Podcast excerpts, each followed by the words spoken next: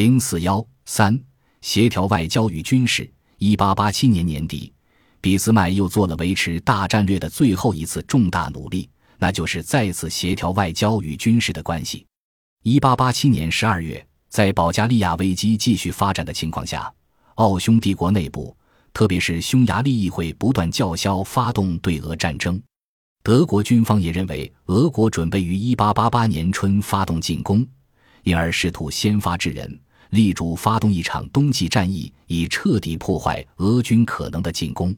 在总参谋长老毛奇、陆军军需总长阿尔弗雷德·冯·瓦德西、陆军内阁长官阿尔伯蒂尔等高级将领的推动下，德国军方要求对俄国发动预防性战争的呼声迅速增强。而且开始与奥匈谈论对俄战争问题，特别是德国驻奥武官冯戴纳斯还与奥匈的总参谋长和奥皇弗朗茨约瑟夫进行了数轮密谈。在这些谈话中，他完全被他的军事激情所左右，建议奥匈军队向东部边境机动，还谈论取消1879年条约中有关限制的可能性。他的举动给奥匈一种印象。那就是德国希望德奥联合起来进攻俄国，俾斯麦对军方的自行其实非常恼火，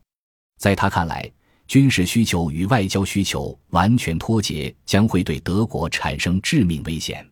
为此，他一方面试图努力压住奥匈。一八八七年十二月，俾斯麦专门通过驻维也纳大使向奥匈表示，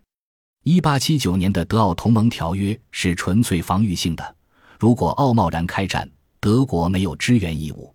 十二月中旬，他再次强调，只要我当大臣，就不会同意对俄国发动预防性打击。同时要求驻维也纳武官不经他本人指示，不得向奥匈皇帝提任何政治建议。十二月底，他又指示德国驻维也纳大使，要求奥匈彻底放弃虚幻的希望。我不能消除这样的印象。就是在维也纳有部分军人试图曲解我们之间的防御同盟，我们双方都必须小心，以免让向王室提供政治建议的权利从我们手中滑到总参谋部手中。而且，德国无意承诺支持奥匈进攻俄国。另一方面，他在德国决策层内部也坚决反对军方干预。一八八七年十二月七日，他直接写信给瓦德西。称，如果他一再被总参谋部干预，如果在官方正式渠道外还有人对外国使节和内阁施加相反影响，他就没有办法再对德国的政策负责。十二月十七日，瓦德西等部分高级将领又拉威廉亲王一起劝说威廉一世发动先发制人打击，但再次被俾斯麦坚决阻止。俾斯麦还严厉批评了瓦德西干预国家对外政策的做法，并试图撤换其职务。但遭到老毛奇的反对而未能实现。